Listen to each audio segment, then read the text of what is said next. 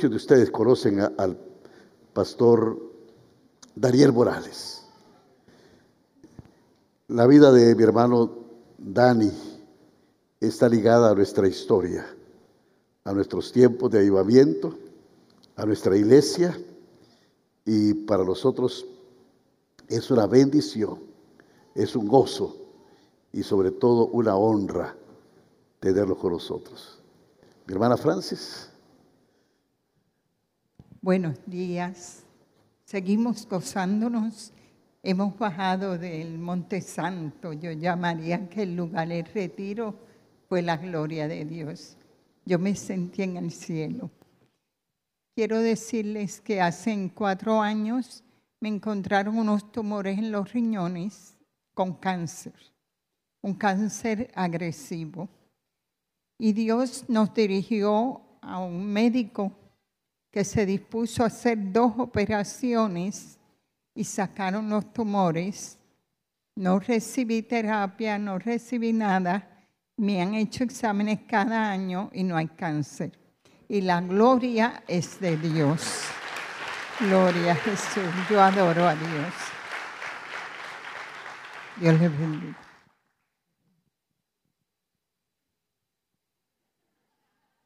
Que me da miedo que te me vaya a caer. El Señor nos continúe bendiciendo. Hoy es un día muy grande. Estamos celebrando la resurrección de nuestro Señor Jesucristo. Y les invito a que me acompañen a el libro de Efesios capítulo 1, verso 15 al 20. Efesios 1, del 15 al 20. Y dice, y dice así la palabra del Señor. Espero que lo tengan. ¿Ya lo encontraron? Efesios está en el Nuevo Testamento. No lo busquen en el Viejo.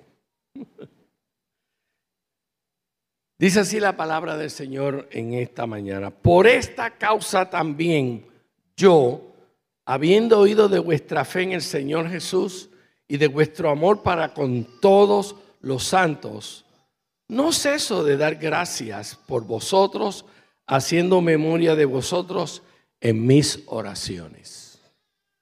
Para que el Dios de nuestro Señor Jesucristo, el Padre de Gloria, os dé espíritu de sabiduría y de revelación en el conocimiento de Él, alumbrando los ojos de vuestro entendimiento para que sepáis cuál es la esperanza a que Él os ha llamado y cuáles las riquezas de la gloria de su herencia en los santos. Y cuál la supereminente grandeza de su poder para con nosotros, los que creemos, según la operación del poder de su fuerza, la cual operó en Cristo, resucitándole de los muertos y sentándole a su diestra en los lugares celestiales.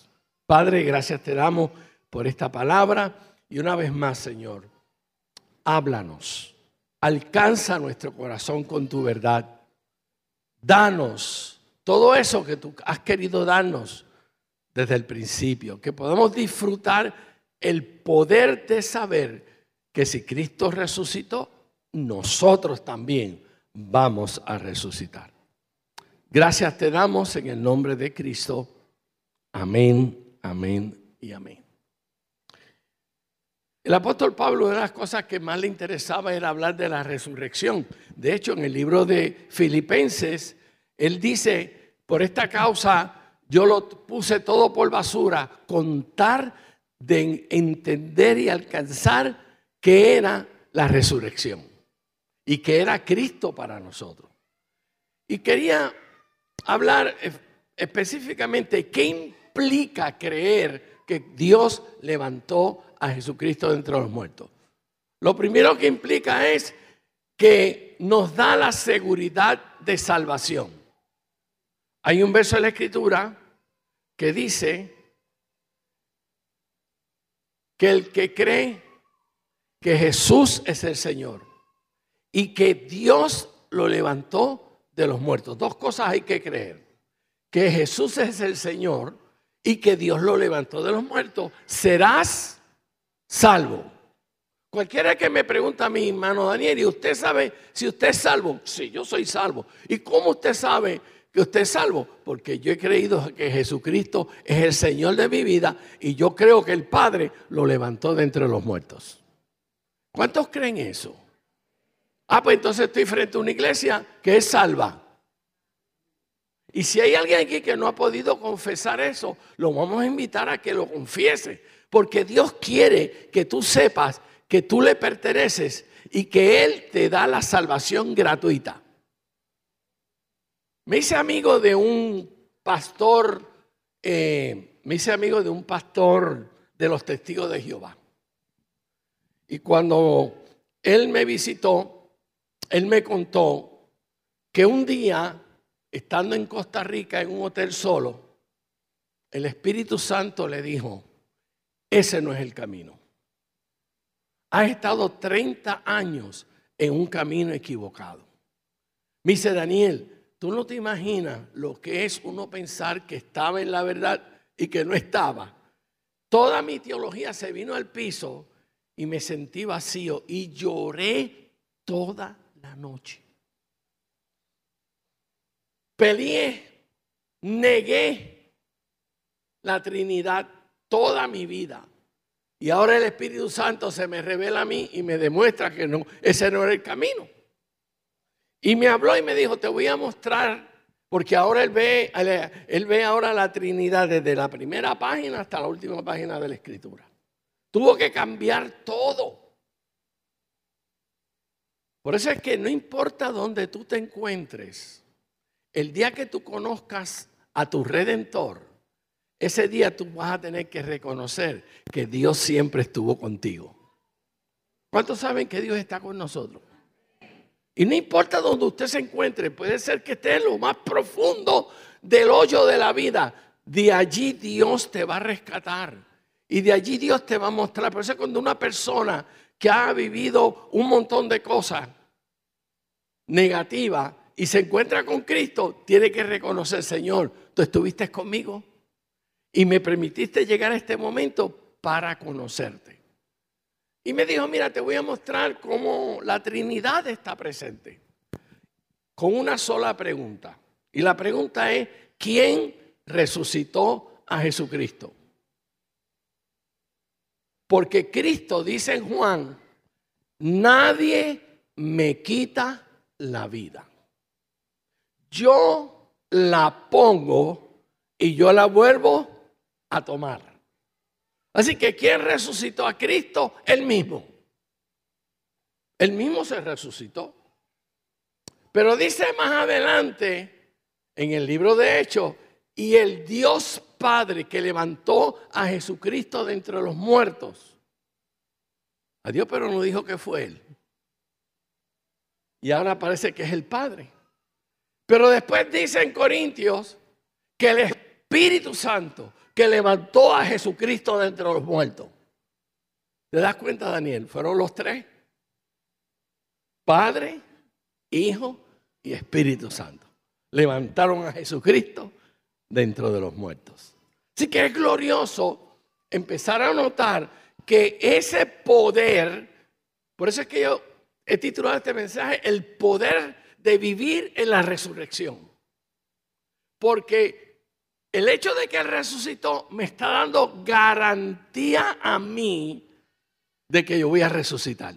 Porque hay un verso de la Escritura en Efesios que dice, y juntamente con Él, Dios nos resucitó en Jesucristo. Usted tiene la promesa de parte de Dios que usted también va a resucitar como Cristo resucitó, porque el poder que levantó a Cristo de los muertos está en ti y está en mí. Hemos sido sellados para vida eterna.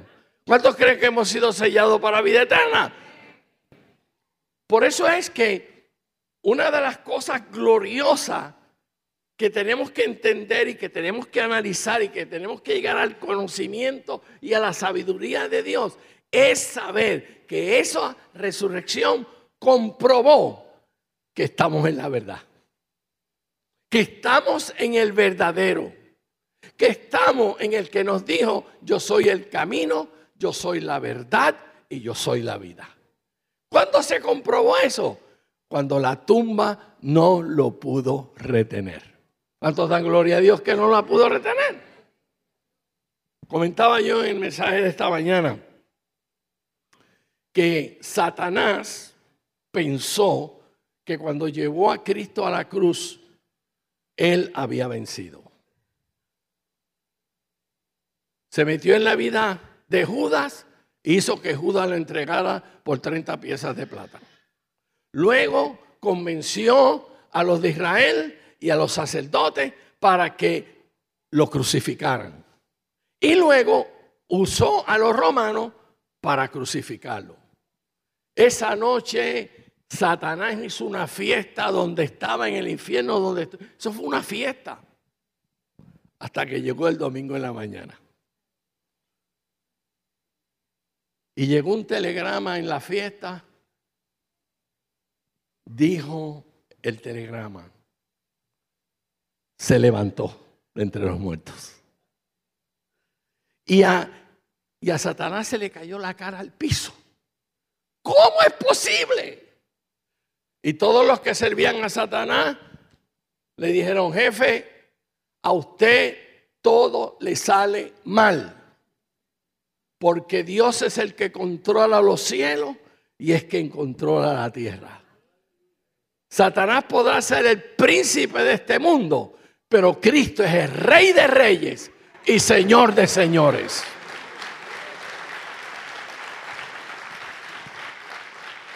Está hecho, está hecho.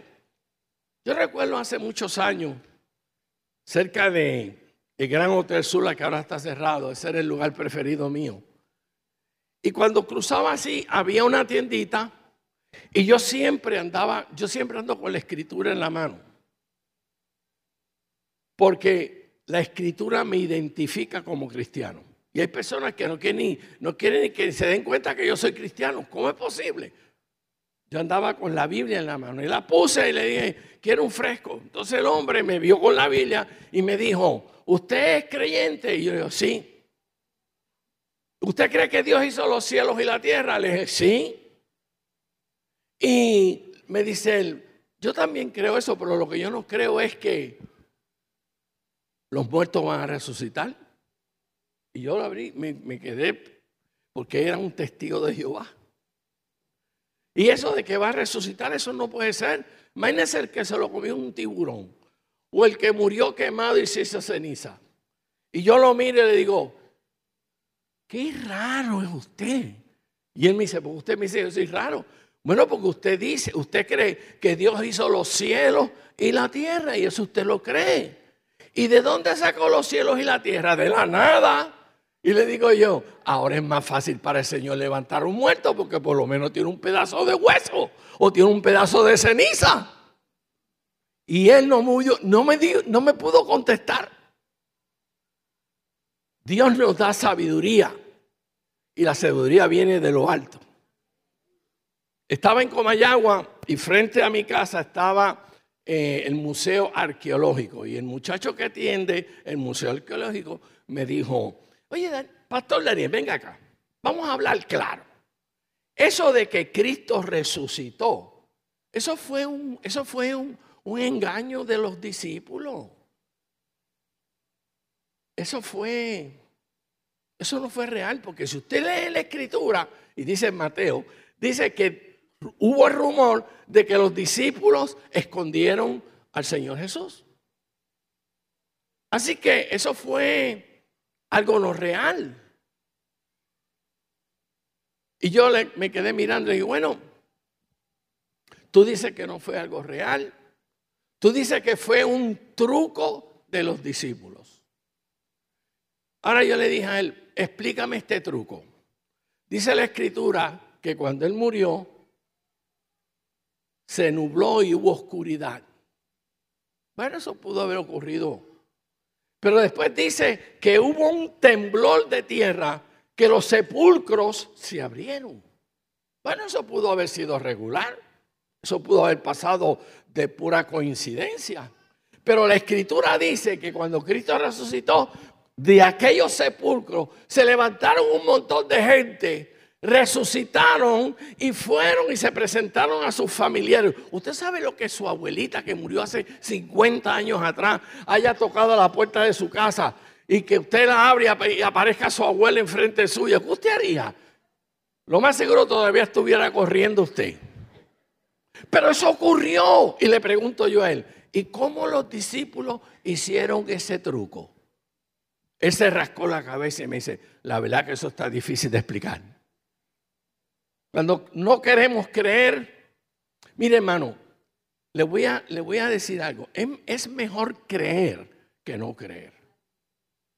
Los resultados de no creer son más dañinos que los de creer. Le preguntó una periodista a un pastor, pastor, mire, imagínese que, que no hay cielo y que no hay Jesús y que no hay vida eterna y que no hay una nueva tierra. Él dice, bueno, pues está bien, vamos a creer que no existiera nada de eso. Yo me muero, llego allá y allá no hay nada. Le pregunta a ella, ¿y qué he perdido? Nada, porque si no hay nada, no he perdido nada. Pero vamos a cambiar la pregunta. Si usted no cree y si hay un cielo nuevo, y hay una tierra nueva, y hay una vida eterna, y hay una ciudad esperándola, que usted ha perdido? Todo. Es mejor creer que no creer. Y la Biblia nos invita a que creamos que Dios levantó a Jesucristo de entre los muertos. Y esa es parte de nuestra salvación. ¿Por qué es importante creer que Dios lo levantó de los muertos? Porque mi relación no es con un muerto, mi relación es con un Dios vivo que está presente en nuestra vida y que vive para siempre. ¿Cuántos dan gloria a Dios por eso? Aleluya. Esto es interesante. Vivir en el poder de la resurrección. La segunda cosa que hace la resurrección es no solo comprobarnos que, es, que es la verdad, lo segundo que la, nos da es que puede quitar el dolor y la tristeza cuando nos enfrentamos a la muerte. Me explico. En, en Tesalonicense nos dice que nosotros no podemos entristecernos como el mundo se entristece si nosotros tenemos esta esperanza. ¿Cuánto tenemos esta esperanza? Pues si tenemos una esperanza, la muerte no es el final. La muerte solamente es un proceso, pero Dios nos va a levantar en ese proceso. Yo fui al doctor y raro, eh, había sentido como un ardor en el pecho y fui al médico mío porque tenía que ir a donde el médico mío antes de viajar cuatro horas para ir a ayudar a mi hija a pintarle el cuarto.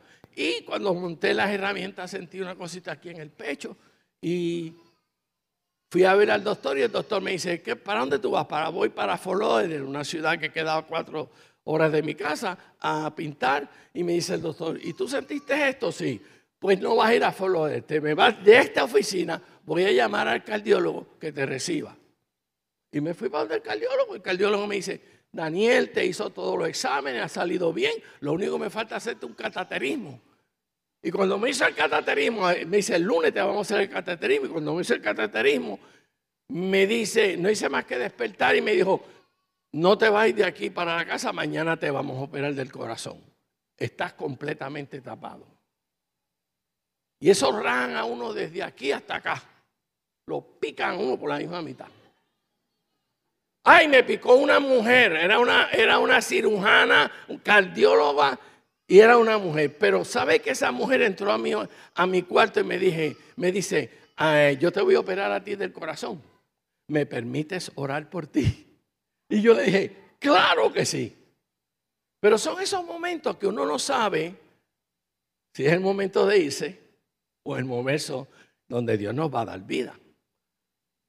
Hermano, me operaron, salí bien de la operación. Aquí estoy, ya han pasado dos años de la operación. Este, me siento completamente bien y me sentiré bien todos los días que Dios me dé de vida, porque mi vida está garantizada. Primero, que no se va a perder. Lo segundo, que tengo vida eterna prometida. Y tercero, que el poder del Espíritu Santo está a mí para levantarme cuando el Señor suene las trompetas en aquel día.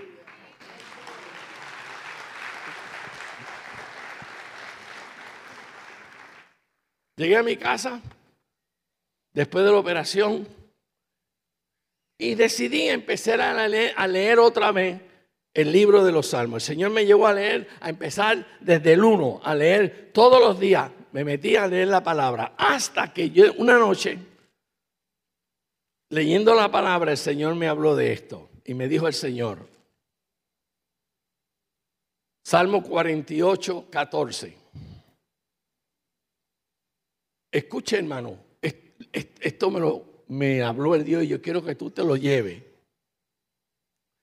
como la prueba que tú necesitas para morir tranquilo. Amén. Mire lo que el Señor me dijo. Porque este Dios es Dios nuestro eternalmente y para siempre. Este Dios, porque este Dios es Dios nuestro eternalmente y para siempre. Para que Dios sea eternalmente mi Dios, yo tengo que ser eternalmente también. Porque si yo me muero y desaparezco, ¿cómo Él va a ser el Dios mío eternalmente y para siempre? Pero si la palabra de Dios me dice que este Dios, mi Dios, es eternalmente y para siempre mi Dios, es porque yo voy a ser eternalmente. ¿Cuántos creen que vamos a ser eternalmente? Vamos a vivir una vida en eternidad. Pero no solamente eso, mire lo que también me dice. Él nos guiará. Allá en Estados Unidos todo el mundo ora que para el mes de abril Cristo venga antes del 15 de abril. Porque si viene antes, si tú, si el Señor viene antes del 15 de abril, no te van a poder cobrar los impuestos. Yo no sé cuánto es que pagan aquí los impuestos. El 15. Usted desearía, Señor, ven el 14 ven, para, porque sabe que todo poder humano y político no ha perdido toda autoridad sobre nosotros si estamos muertos. Que me vayan a la tumba a cobrar todo lo que quieran. ¿Cómo les voy a pagar? Pero nuestro Cristo sigue siendo nuestro Cristo. Estemos vivos o estemos muertos. Él es el Señor de los vivos, y eso lo entiendo yo, pero que sea el Señor de los muertos, que siga teniendo autoridad sobre aquel que murió. Nunca Jesús perderá la autoridad sobre aquellos que han creído en Él. Estén vivos o estén muertos. Así que Dios me dice aquí, Daniel, Él nos guiará aún más allá de la muerte. Cuando usted cierre un día los ojos y ya no esté aquí, el Señor te tomará de la mano. Vente que te voy a enseñar el reino de los cielos. Vas a caminar con... Y, Señor, ¿y para dónde vamos? Métete por aquí. Y vamos por acá. Porque eso es guiarlo. ¿A quién está guiando? A aquellos que ya hemos muerto. Él tiene autoridad sobre nosotros. Una hermana que tenía cáncer, estaba a punto de morir, el doctor le dice, no hay nada más que hacer contigo.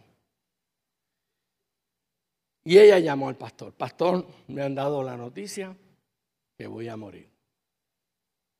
Le dice, ajá hermano, ¿y qué usted desea? Dice, mira, yo, pastor, yo quiero que cuando yo me muera y den el culto, yo quiero que usted me ponga en mi mano, y lo tengo, un tenedor. Y él le dice, hermano, ¿y para qué usted quiere que yo le ponga un tenedor? Es que toda la vida que a mí me han invitado a un banquete, me han dicho que el último tenedor lo deje, porque lo mejor viene al final, que es el postre. Y yo quiero que cuando lleguen a verme a mí y me vean con el tenedor y pregunten, ¿por qué tengo un tenedor en la mano? Usted le diga a la congregación, porque ahora viene lo mejor para mí, el postre. Viviré por los siglos de los siglos. Amén.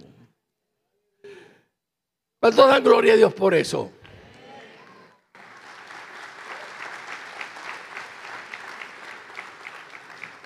Pastor Daniel, cuando usted ve a algún hermano aquí diciéndole ponme un tenedor en la mano, ya ellos saben lo que eso quiere decir.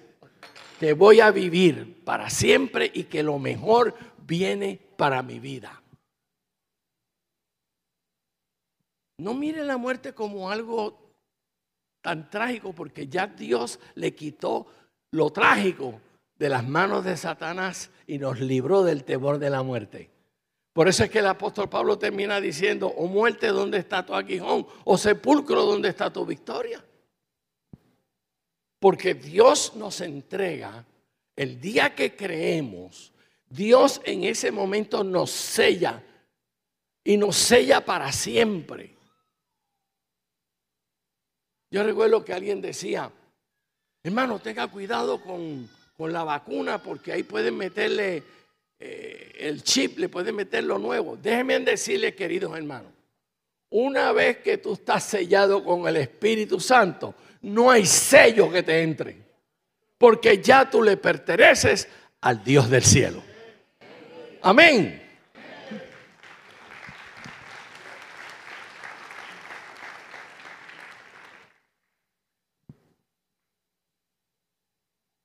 La vara de Aarón era un testimonio de que Dios puede resucitar. La vara de Aarón era una vara seca. Y tenía que buscar una vara seca. Y dejarla en el tabernáculo. Y en la mañana Moisés fue a buscar las varas que habían, porque había una vara por cada una de las tribus. Pero cuando vio la vara de Aarón de la tribu de Leví, dice que la vara había reverdecido. Estaba seca. Y la vara reverdeció. Y luego que reverdeció, echó flores. Y no solamente echó flores, dio fruto. Una vara seca empezó a florecer y echar fruto. En esta mañana quiero decirte, hermano, que si quizás tú te sientes como una vara seca. Dios puede hacer que tu vida vuelva a ser viva. El Señor puede transformar y que vuelvas a echar flores. Quizás tú digas, ay, yo vuelo a muerto, vas a oler a vivo. Porque Cristo vino a darnos vida y vida en abundancia. Leí un libro que decía, No es lo mismo tener una vida cargada de años a años cargada de vida. No es lo mismo. Años. Tener una vida llena de años, pues me siento viejo, me duele aquí, me duele allá les predicaba a, un grupo, habían 300 ancianos y me llevaron a predicar. Yo dije, hermano, ya le doy gracias al Señor que ya Dios me llevó al nivel de ustedes. Ya sé lo que es Bengay para las rodillas. ¿Qué pastilla? Esas son las conversaciones de los bien adultos. ¿Y qué tú tomas para la artritis? Porque nuestra vida cambia. Pero en Cristo Jesús, Dios levanta y nos da poder para que nuestra vida, en vez de estar llena de años, sean nuestros años, vivirlos cargados de vida. Amén. Y en esta mañana, usted sabe que en esta mañana Dios está mirando la vida que necesita tener vida. Dios está viendo en esta mañana a aquellos que se sienten secos. Mire, Dios sabe lo que Dios prometió. El que cree en mí, de su interior, no de río Umuya, ni de Rúa, no, de tu interior, de adentro, correrán ríos de agua viva. Eso es lo que Dios nos ha prometido. No te sientas viejo. Viejo es el sol y todavía brilla, dicen en Puerto Rico. ¿Verdad que todavía brilla? Tú puedes todavía brillar. Y no importa la edad que tú tengas, Dios puede convertir tu vida en una vida gloriosa si te rindes a Él.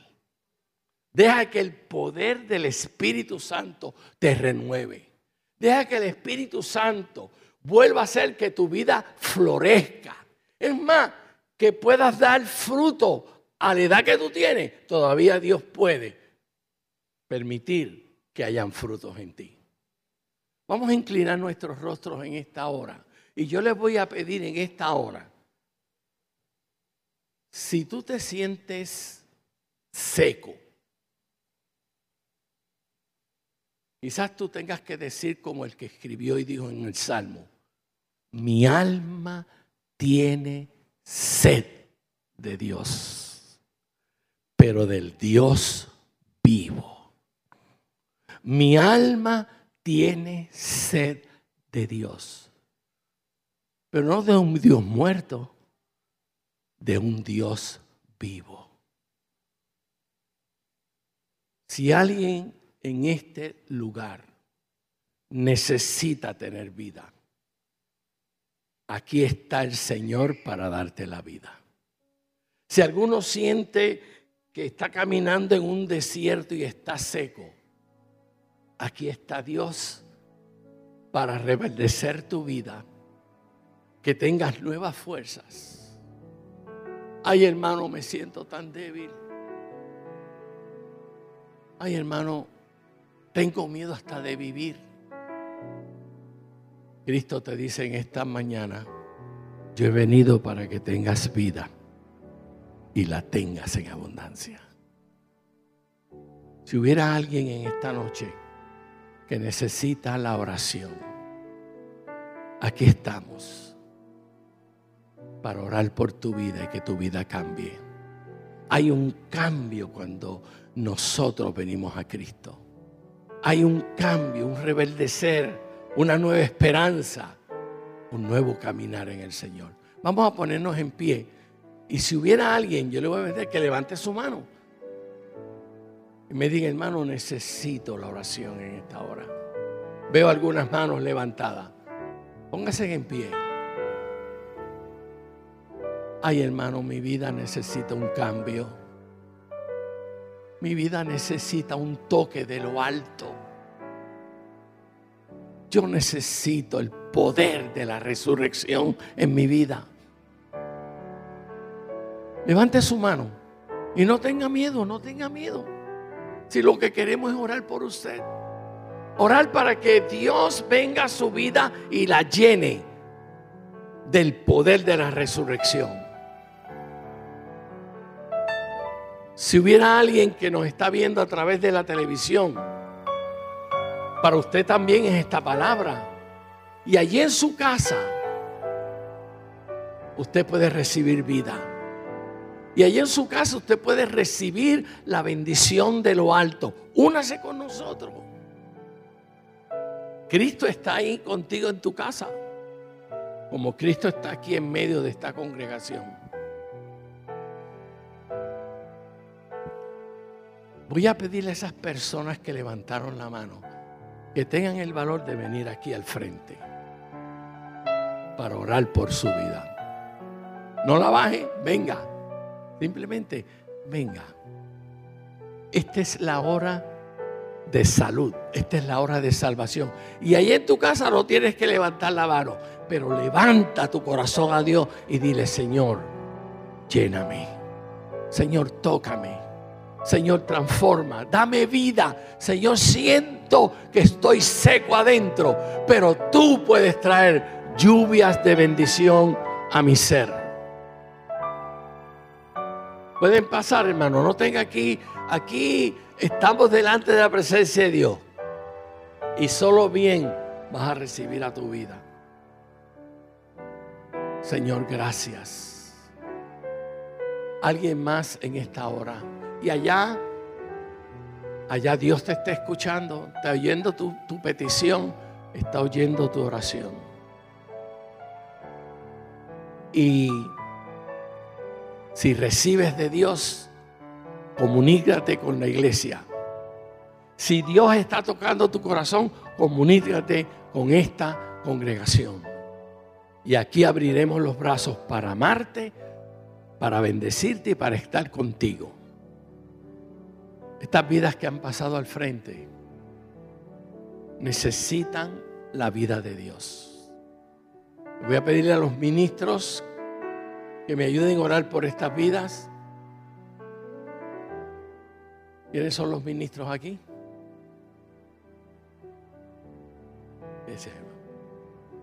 Ayúdenme a orar por estas vidas.